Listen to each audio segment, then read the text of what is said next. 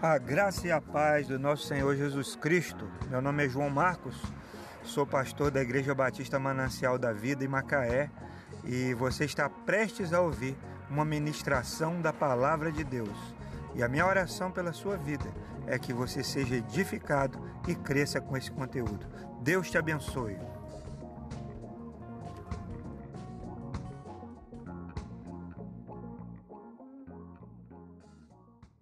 Bem-vindos em nome de Jesus.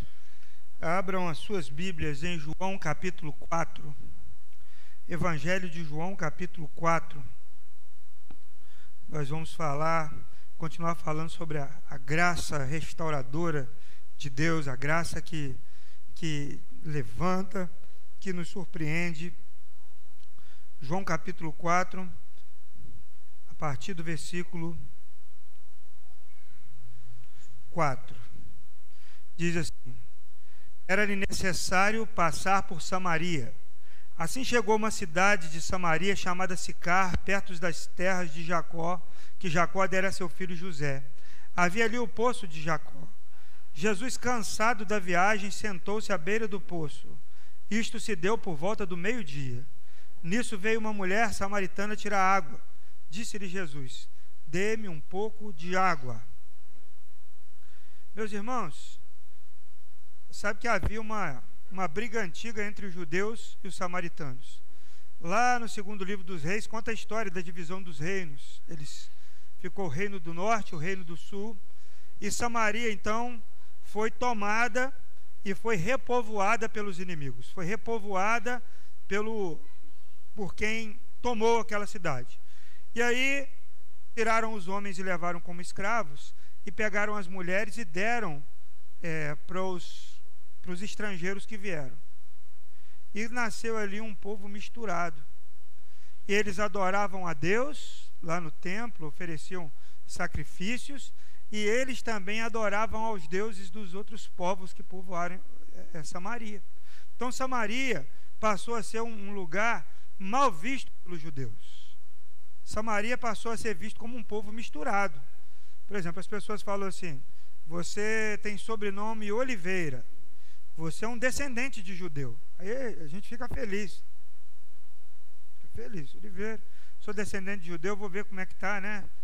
E aí você encontra um judeu ortodoxo lá da sinagoga de Teresópolis. E ele vai perguntar o seu nome.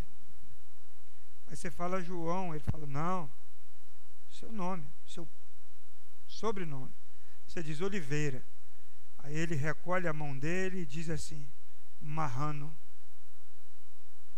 Porque um, esses oliveira, limeira, figueira, todos esses aí, com nome de árvores, são judeus é, que receberam um novo nome quando a, a, havia uma perseguição. Eles aceitaram, eles eram conhecidos como os novos cristãos. Então a comunidade judaica daquela época começou a ver esses judeus como pessoas que abandonaram a sua fé, que não morreram por causa da sua fé. Então aceitaram esses novos nomes. Então hoje eles não nos reconhecem como judeus. Tem, tem determinadas linhas aí cristãs, juda, judaico-messiânicas, que fazem uma árvore genealógica e vão dizer que isso é judeu. Vão achar o seu avô lá em Israel, lá na tribo de Benjamim. Mas na realidade, eles não consideram. Por exemplo, só é judeu, um, um filho de judeu, só é judeu se ele for filho de mãe judia. Só é reconhecido como judeu se ele for filho de mãe judia. Não basta ser filho do pai judeu. Então eles sim sempre tiveram uma preocupação com a, com a, a pureza do seu povo. É, eles sempre prezaram casar entre eles, é, a família sempre preservar a história. E aí os judeus criaram um ranço tão grande de Jesus com os samaritanos que eles não passavam na terra de Samaria. Por exemplo, eles vinham de, vamos supor que Macaé fosse Samaria, eles estavam ali em, em, em Carapebus, Carapebus vou botar mais perto. Eles queriam chegar a Rio das Ostras. Eles iam passar lá por Conceição de Macabu, Friburgo. Eles iam dar uma volta para não passar no território. Eles faziam isso, eles andavam quilômetros, quilômetros a mais, para não pisar na terra dos samaritanos. Olha como era o nível. E aí o texto que nós lemos aqui, o texto diz: era-lhe necessário passar por Samaria. Jesus era judeu e os seus discípulos também eram judeus. Os seus discípulos também tinham essa cultura que todo mundo tinha. Eles diziam que os samaritanos tinham demônio. Eles, diz, eles não falavam a palavra samaritano.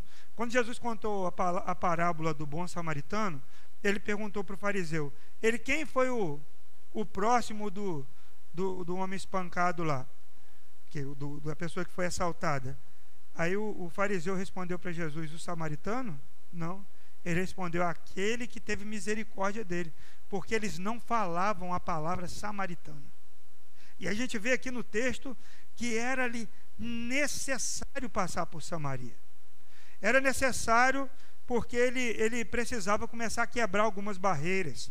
Ele começava a, a preparar o caminho para que o evangelho entrasse em Samaria de forma poderosa.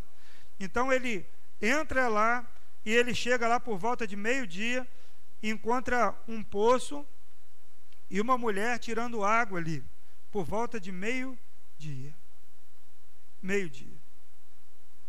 Olha, irmãos, ninguém saía para pegar água por volta de meio-dia. Quando era criança, não tinha água, água da SEDA encanada. Era água de poço. Se o poço fosse ruim, a gente ia nas minas de água pegar água. Então ia com, com as bicicletinhas, carrinho de mão, chalão. Até hoje minha mãe faz isso. Eu não sei, ela adora pegar água em mina. Então, lá em Pádua tem muita água boa, mineral, assim. Tem até com gás, se for lá, você pode visitar a água do Solu. A Vivi acha que não tem gás, mas é uma água extremamente gasosa, água do Solu. E aí as pessoas iam com carrinho de mão. Mas ninguém ia meio-dia pegar água. Por quê? O sol está quente, o caminho é longo.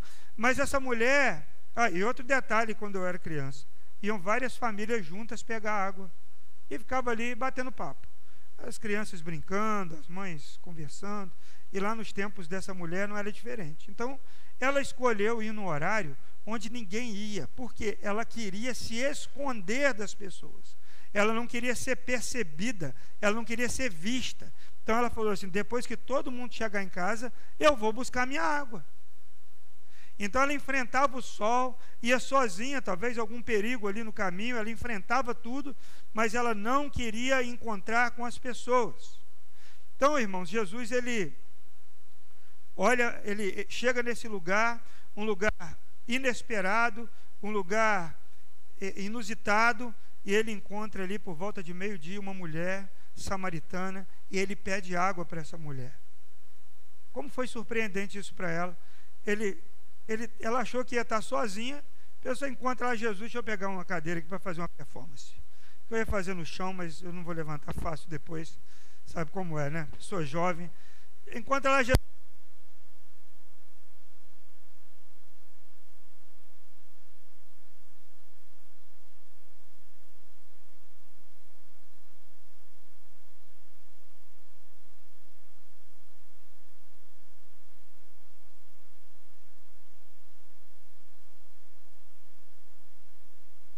Aqui. Então, Jesus senta lá naquele, naquele poço, fica lá balançando a perninha. E a mulher chega com um cântaro na cabeça, porque eles carregavam um pote de água na cabeça. E aí, ela começa a tirar a água, e do nada Jesus fala assim: Me dá um pouco de água para eu beber. Ela olhou para ele, ela sabia que ele era um judeu, não sei se por causa da roupa ou por causa do sotaque porque havia um sotaque diferente entre os lugares, como hoje, não é? Você sabe que eu não sou carioca. Eu morei lá muito tempo, mas eu não consegui desenvolver o meu carioquês, né? Porque eu tenho mais assim é, identificação com, com Minas Gerais. Então, então ela falou assim: como sendo você um homem judeu, você me pede água. Dá-me de beber. Jesus estava mostrando que não havia um lugar, não havia um povo específico. Jesus estava mostrando para nós que Deus não tem um endereço, não tem um lugar sagrado ou consagrado para encontrar alguém, falar com alguém ou fazer uma obra na vida de alguém. Não existe um lugar especial. é? A gente vê gente se deslocando para São Paulo, ali para Aparecida, para Bahia, para o Vaticano. Tantos lugares, né? Tem uns montes assim especiais que as pessoas gostam de os cristãos. Mas, irmãos, Deus não tem nenhum endereço fixo. Atos capítulo 17, a partir do verso 24, diz assim: O Deus que fez o mundo e tudo que nele há, e o Senhor do céu e da terra, e é o Senhor do céu e da terra, e não habita em santuários feitos por mãos humanas, e não é servido por mãos de homens, como se necessitasse de algo, porque ele mesmo dá a todos a vida, o fôlego e as demais coisas. Deus não habita em templos feitos por mãos humanas. Por isso que as pessoas ficam surpreendidas com Jesus. Onde você orar, ele vai ouvir a sua oração. Onde você estiver, ele pode encontrar você. Aqui nós vemos uma mulher que queria se esconder, que queria fugir, fugir da realidade que o texto narra. À medida que você lê esse texto aqui, você vai ver que ela tinha uma vida, uma vida uma vida pecaminosa, uma vida que Jesus disse: Você chama lá o seu marido, e o que que ela falou? Eu não tenho marido. Ele falou: Você disse bem, você não tem marido. E o que você tem, já teve cinco, e o que você tem não é o seu marido. Então, meus irmãos, nós precisamos nós precisamos aprender que onde você, onde nós estivermos, Deus pode falar conosco e nos encontrar. Não tem para onde fugir da presença dele. Amém, meus irmãos. Está é, cortando, tá cortando muito isso aqui, não é? Então, não tem para onde ir, não tem para onde fugir. Você pode se esconder das pessoas, você pode se esconder dos homens, mas você não pode se esconder de Deus. Existe o lado positivo disso, mas existe o lado negativo. Você faz algo errado, que nem o, o, o Moisés, quando matou o, egípcio lá, né? ele achou que ninguém tinha visto nada. E alguns anos depois, algum tempo depois, um judeu fala para ele: Você matou. Você matou um homem e enterrou na areia. Sabe, meus irmãos, não existe nada que está oculto que não será revelado. Então aquela mulher foi surpreendida pela presença de Jesus num lugar que ela nunca imaginava. Amém? Não importa o que você vive, Deus ama você. E Ele quer lhe encontrar. E Ele quer falar com você. Ele não, ele não tem preconceito, né? ele não tem assim, ah, eu não, esse tipo de pessoa. Não, ele ama e ele quer ministrar e ele quer falar com você, ele quer fazer algo na sua vida. Amém? Então a graça de Deus, através de Jesus, surpreende aquela mulher. Né? E aí, meus irmãos, acontece ali uma, uma, uma presença, né? a presença de Jesus e uma conversa reveladora. Né? Primeiro, ela faz? Ela diz: Como sendo você um homem judeu, você me pede de beber. Aí depois, verso 27 a 29. Então Jesus declarou: Eu sou Messias, eu que estou falando com você. Verso 27 a 29. Naquele momento, seus discípulos voltaram e ficaram surpresos ao encontrá-lo conversando com uma mulher. Mas ninguém perguntou: que queres saber? Ou por que estás conversando com ela? Então, deixando o seu canto, a mulher voltou à cidade. A mulher samaritana começou uma conversa com Jesus e ela teve uma revelação crescente de quem ele era. Primeiro, ela viu, ela viu o óbvio. Ela viu que ele era um homem e era, e era judeu. Depois, quando ele traz uma revelação sobre a vida dela, ela fala assim: Você é um profeta. Você é um profeta, porque você falou tudo que eu vivo. E depois ela então reconhece Jesus como o Messias, o Salvador. A revelação de Deus não pode parar. Você não pode parar quando você começa a conhecer a Cristo, ficar satisfeito. A Bíblia fala que nós devemos conhecer e prosseguir em conhecer o Senhor. Amém? Conheçamos e prossigamos em conhecer o Senhor. Então não tem um, um, conhecimento superficial, um conhecimento inicial, o primeiro passo, mas comece a caminhar na direção de conhecer mais e mais o Senhor. Então, quando ele revela o seu coração, quando ele fala da sua realidade, ela fala: Você é um profeta. Mas não era o suficiente ainda. Ela precisava de algo na vida dela. Amém? Que uma revelação profética não podia trazer. Ela não precisava de uma melhorada. Às vezes as pessoas procuram irmãos e irmãs, assim, crentes, pentecostais, às vezes, né? É, que tem assim um, um dom de revelação. E aí querem ouvir como se fosse numa cartomante, né? Vai lá para a irmã, irmã orar e a irmã trazer uma palavra de revelação. Mas se fosse também na, na, na, na cartomante, era a mesma intenção. Se fosse no, no, no, qualquer lugar, no Walter Mercado, ligar lá, ligue já para o Walter Mercado, lembra? Quem tem mais de 30, né? 40, 40, quem tem mais de 40. Né? Já tá dormindo. Quem já está dormindo de meia, lembra do Walter Mercado na televisão, liga já. Nós não podemos, meus irmãos, achar que uma, uma, uma revelação sobre algo que está acontecendo é o suficiente para transformar a nossa vida. Muitas vezes a revelação é um confronto. É, tem gente que fica preocupado. Né? Se Deus falar, se Deus revelar, às vezes você está num culto. Tem uma irmã lá que Deus deu um dom para ela, se a pessoa tiver com o rabo preso com Deus, né, entre aspas, estiver meio errado, se a irmã levantar e for assim olhando, irmã, a pessoa fala, meu Deus, tem misericórdia. Oh, Senhor, tem a irmã, vai olhando para ela assim, eis que pronto, aí morreu. A revelação do Senhor, poderosa e que transforma, é a revelação da Sua palavra para você.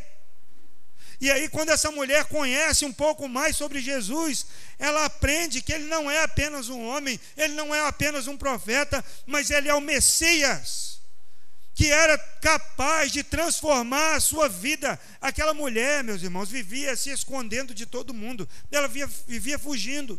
E quando Jesus então se revela a ela e diz: Eu sou o Messias, ela deixa o cântaro dela e ela volta para dentro da cidade de onde ela tinha saído escondida para buscar aquela água. Porque quando Deus nos transforma, Ele restaura a nossa vida. Ela não precisava ter mais vergonha do que ela era ou do que ela tinha feito, porque Deus havia encontrado ela naquele lugar. Que dia marcante, que encontro especial e que restauração. Porque ela fugia, ela se escondia, e no momento em que Jesus diz a ela: Eu sou o Messias, aquilo toca no coração dela e transforma. Não ficou apenas em você tem cinco maridos, já teve cinco maridos e o que você tem não é seu. Isso é uma revelação interessante, não é? Mas se parasse por aí, ia ser nada. Então a revelação de Deus para você, ela precisa ser crescente, ela precisa andar um pouco mais. Você não pode ficar parado somente aí, como a Bíblia diz, comendo a, as comidinhas de bebê, comendo os, as papinhas. Imagina se um adulto só ficar comendo comidinha de potinho de bebê, ele vai conseguir se sustentar só comendo a comidinha do neném. Não, ele precisa de aumentar o seu alimento porque ele está crescendo. E a Bíblia diz que nós devemos deixar as coisas de criança e começar então a conhecer um pouco mais do Senhor, estudar a palavra, buscar em oração, ouvir o que ele tem para dizer para nós. E ele pode ter certeza que ele não vai deixar de se revelar a você. Como a gente lê lá em, em Jeremias, né, ele diz: Eu me deixarei, eu me deixarei ser achado por vocês eu me deixarei ser achado, ser encontrado. Ele não vai ficar escondido e dizendo assim: olha, você precisa dar mais um passo, você precisa parar de comer carne de porco. Se você parar de comer torresmo, você vai me conhecer. Aí ele se esconde mais um pouquinho, separa a carne de porco. Aí ele fala assim: não, agora você precisa parar de tomar café. Só cevada agora. Aí daqui a pouco ele fala assim: não, você precisa entregar revistinha de manhã, bater de porta em porta. Aí eh, se esconde de novo. Não, você precisa ir lá em Aparecido do Norte. Aí ele vai se escondendo. Deus não faz isso. Ele diz: Eu me deixarei ser achado por vocês. Vocês me procurarão e me acharão quando me buscarem de todo o coração. Deus não quer se esconder de nós, muito pelo contrário, Ele quer se revelar a nós. Amém? Ele quer se mostrar para nós. Ele quer mostrar para você o Deus maravilhoso que Ele é, o quanto Ele te ama e o quanto Ele te quer. quanto ele tem para a sua vida. Né, as histórias que nós conhecemos de, de tantas pessoas que fizeram tanta loucura na vida e um dia Deus as encontrou e as restaurou. Você nem acredita quando você ouve as suas histórias. Então, meus irmãos, você, nós precisamos, todos nós, de um encontro transformador com Jesus. Sabe, não espera um dia, quem sabe um dia, quem sabe se eu for em algum lugar, quem sabe se eu orar com o irmão Fulano, ou o irmão Ciclano, o Beltrano. Não dobre o seu joelho, onde você estiver, e ouça o que ele tem para você. Amém? E ele tem é coisa boa. Amém?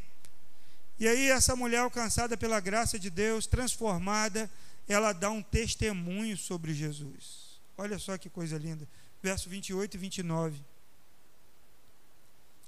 Então, deixando seu cântaro, a mulher voltou à cidade e disse ao povo: Venham ver um homem que me disse tudo o que tenho feito. Será que ele não é o Cristo? Então saíram da cidade e foram para onde para onde ele estava. A mulher samaritana, após viver uma experiência eh, de transformação com Jesus, ela não se conteve e foi compartilhar o que havia acontecido na vida dela com as outras pessoas. Uma pessoa impactada por Jesus, pela graça dele, uma pessoa transformada por Deus, ela quer compartilhar com as outras pessoas o que aconteceu com ela. Ela podia ser rejeitada. Não era nem normal uma mulher em qualquer ambiente falar com homens, só dentro de casa. Mas ela vai à cidade e encontra os homens. Talvez que falassem mal dela, que comentassem sobre ela, que tivessem conhecido os maridos que ela teve antes ela vai até lá e diz: Eu encontrei Jesus, eu encontrei um homem que me falou tudo que eu tinha feito. Será que ele não é o Cristo? E esses homens levaram em conta o que ela falou e foram onde ele estava.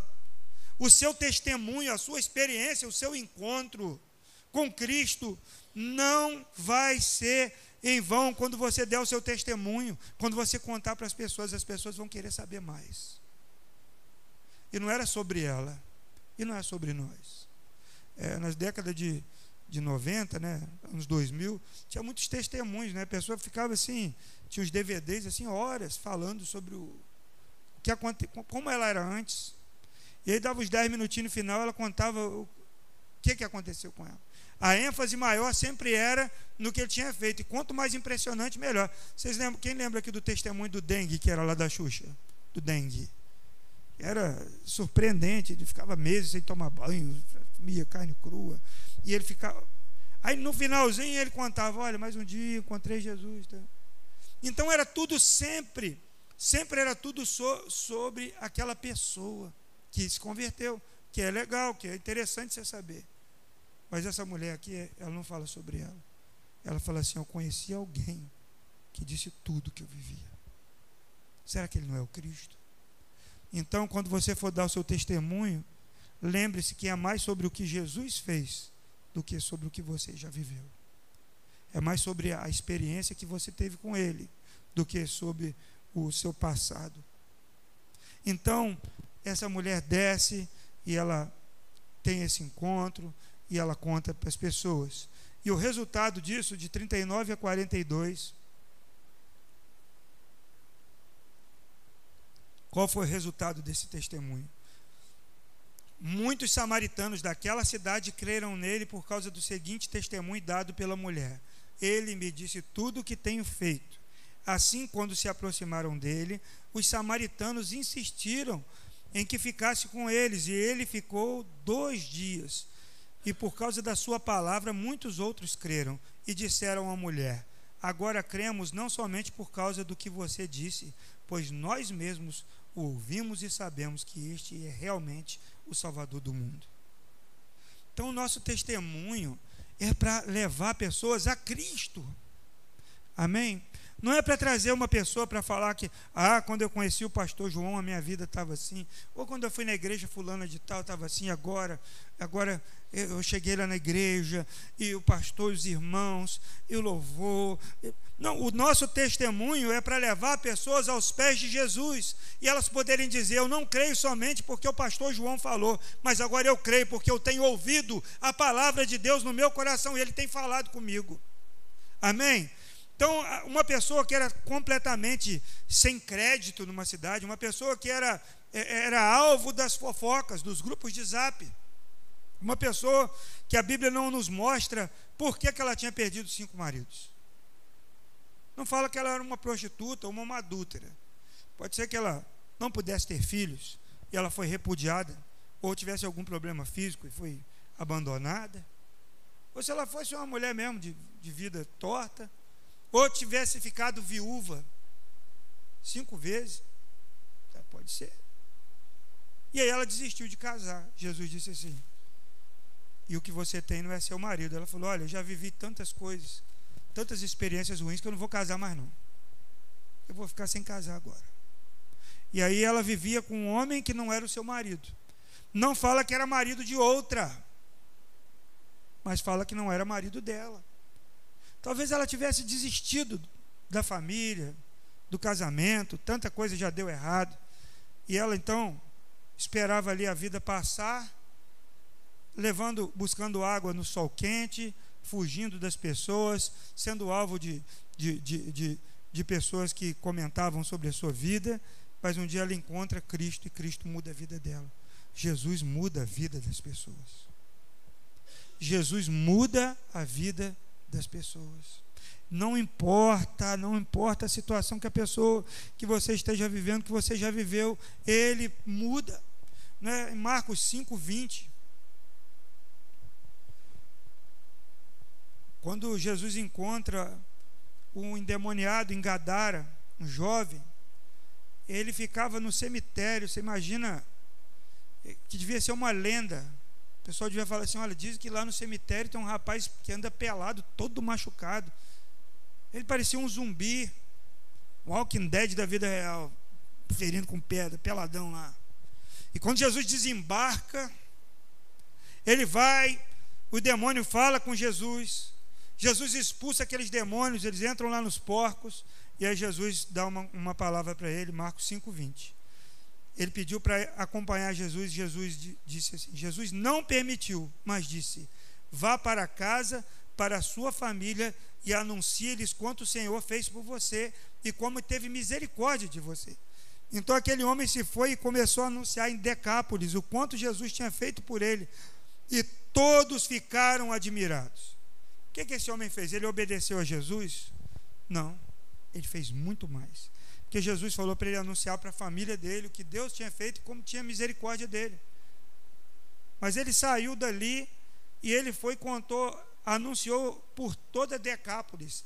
Decápolis significa dez cidades, eram dez pequenas cidades de fala grega que estavam próximas umas das outras. Então ele sai por aquelas cidades mostrando que ele não era mais aquele demoniado de Gadara. O texto em Marcos mostra que ele, ele não estava mais nu, ele não se feria com pedras, ele não ficava sem dormir, mas ele mostra ele sentado, vestido e ouvindo o que Jesus falava. Então a situação dele era deplorável, era miserável, era como se ele estivesse ali você, no, no, o tempo todo é, é, com, usando drogas, numa Cracolândia, lá todo sem esperança nenhuma, e ele tem um encontro com Jesus, ele é liberto por Jesus, e Jesus fala: volta para sua casa e conta quanto Deus fez. Mas era tanto, o coração dele era tão cheio de gratidão, que ele não contou só para sua família, ele contou para todo mundo. Ele espalhou por todas as, aquelas cidades de fala grega o quanto Deus o amava e o quanto Deus teve misericórdia dele. Então, meus irmãos, não pensem que se uma pessoa está lá no fundo do poço, é difícil de sair. É difícil, mas se você jogar uma corda, se você ajudar, se você levar a palavra, se você dar um testemunho, ela pode vir para fora. ter uma vida completamente diferente, porque a graça de Deus é restauradora. Ela restaura e ela começa de dentro para fora. Jesus não mandou vestir aquele homem primeiro. Ah, ele está peladão, vamos botar uma roupa nele, vamos dar um banho nele. Jesus primeiro expulsa os demônios e começa um trabalho de dentro para fora. E ele se veste, ele se transforma. A mulher samaritana, ela tem um encontro com Cristo, Deus mudou o seu coração, ela vai lá e dá testemunhos sobre Jesus.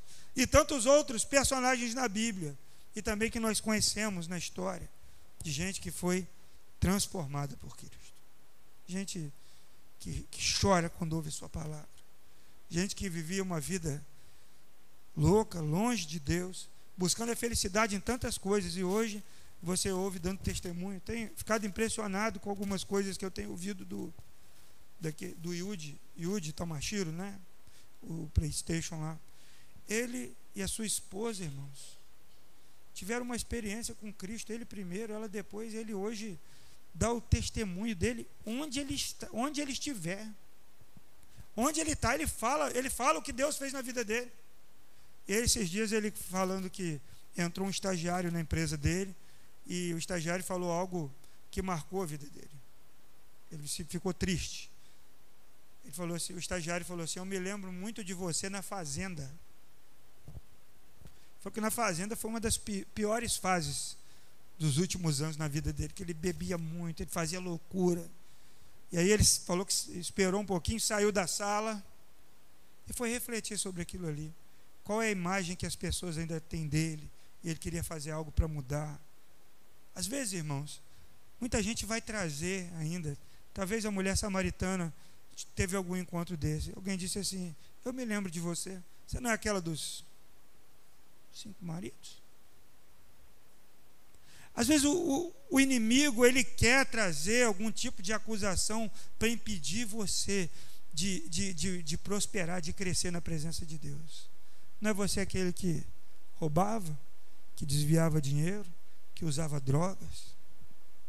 Não é você que, que agia dessa forma. Muitas vezes o inimigo vai fazer algo para tentar parar você. Mas não se preocupe, porque o Espírito Santo de Deus, ele testifica no nosso espírito que nós somos filhos de Deus. E aí o testificar do Espírito Santo vai te fortalecer para você dar um testemunho nesse momento. Amém? Não não se cale com as acusações do inimigo. Não se, se retraia. Não volte para o poço ficar ao, ao meio-dia, lá sozinho. Não! O inimigo sempre vai querer tentar nos parar. Ele sempre vai nos acusar. É o papel dele, ele é o acusador. Mas a nosso favor conta a morte de Cristo na cruz. Aquela cédula rasgada na cruz. Não tem mais. A vitória veio porque Cristo morreu no nosso lugar. Amém, meus irmãos. Muitas vezes nós nos esquecemos né, desse encontro que nós tivemos com Jesus. E aí nós deixamos as circunstâncias da vida, a religiosidade, as lutas, né? E tantas outras coisas, que essas coisas nos esfriam o nosso relacionamento com Ele. O que, é que nós precisamos? Nós precisamos voltar ao primeiro amor. Não é ficar lembrando do passado, mas é trazer à memória o que pode dar esperança. Trazer à memória o que pode dar esperança. O, o profeta Jeremias, em Lamentações, ele falava: Olha, eu vi, eu sou a pessoa que viu. Viu o, o que, que ele viu? Ele viu o povo sendo destruído. Ele viu crianças jogando um, um crânio assim humano. Ele viu mães tentando ali, pensando em comer seu próprio filho.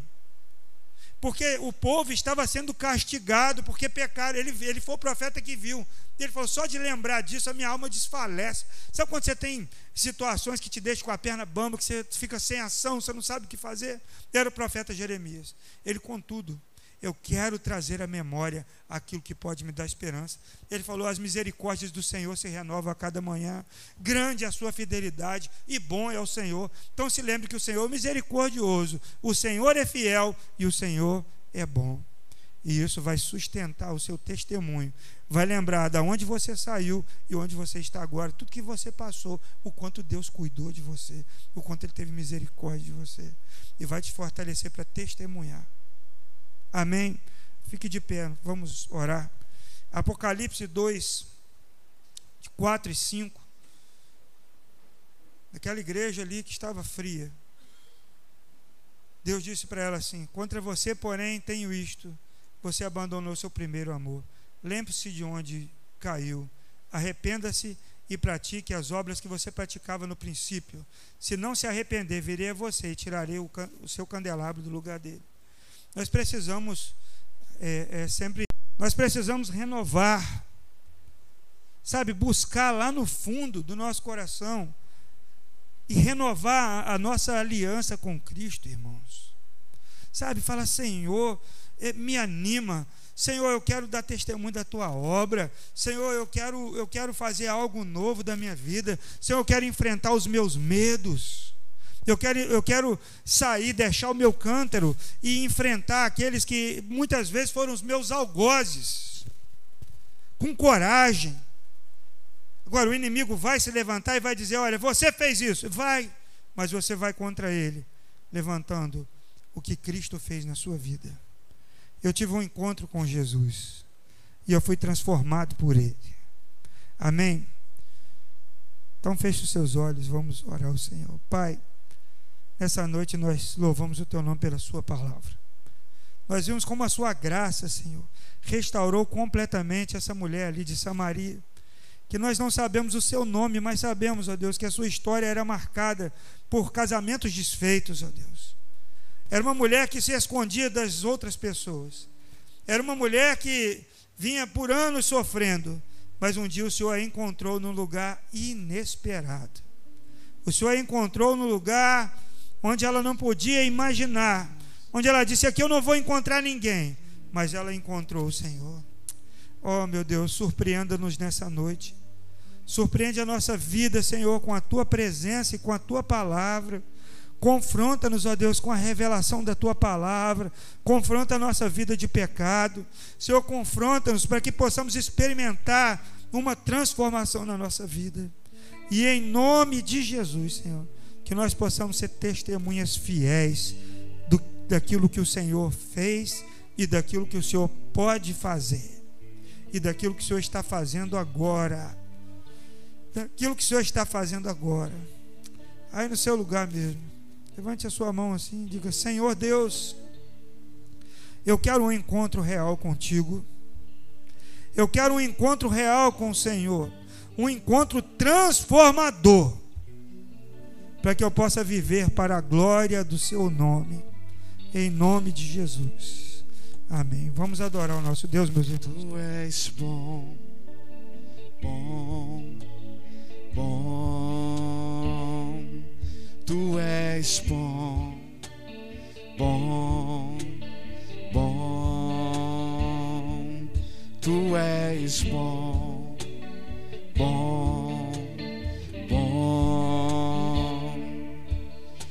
Do meu coração Seja o vento em minhas velas, a âncora do mar, és minha canção, Rei do meu coração. Seja o vento em minhas velas, a âncora do mar, és minha canção. Tu és bom bom, tu és bom, bom, bom, tu és bom, bom, bom, tu és bom, tão bom, bom,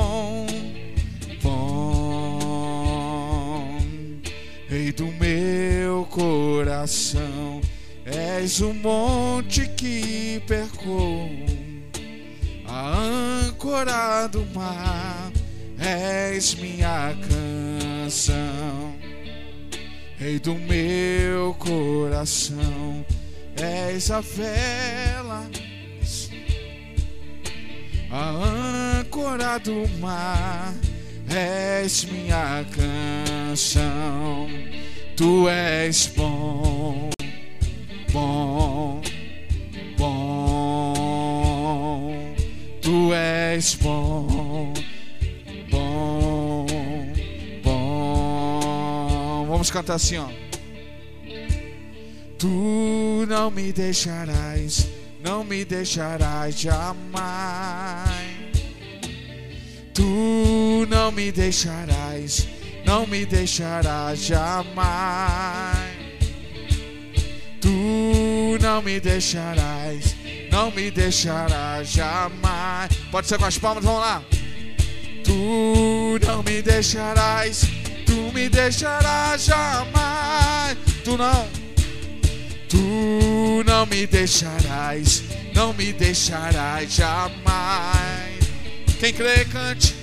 Tu não me deixarás, não me deixarás jamais. Tu és bom, bom, declare isso. Tu és bom, bom. Tu és bom, bom. Tu és bom,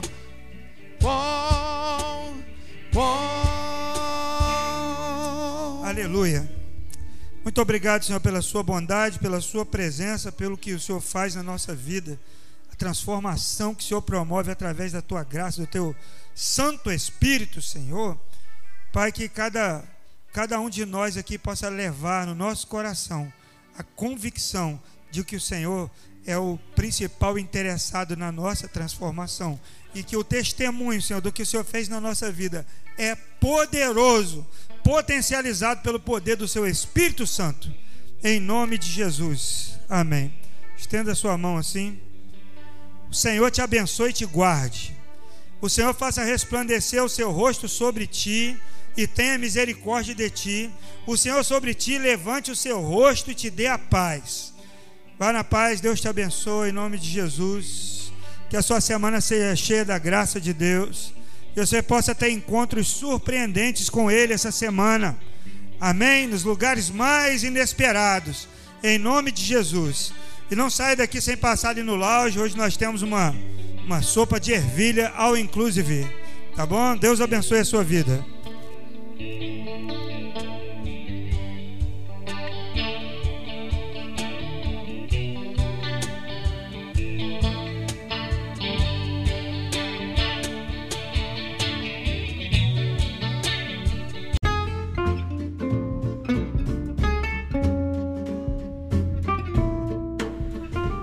Bem, que bom que você chegou até aqui. Eu quero dar uma palavrinha final. Quero convidar você para nos conhecer pessoalmente, né? Vem aqui conhecer a igreja. Nossos cultos acontecem sempre aos domingos às 18 horas e 30 minutos no Vale das Palmeiras em Macaé. Muito bom saber que você está participando através desse podcast das nossas ministrações, que você possa ter sido edificado.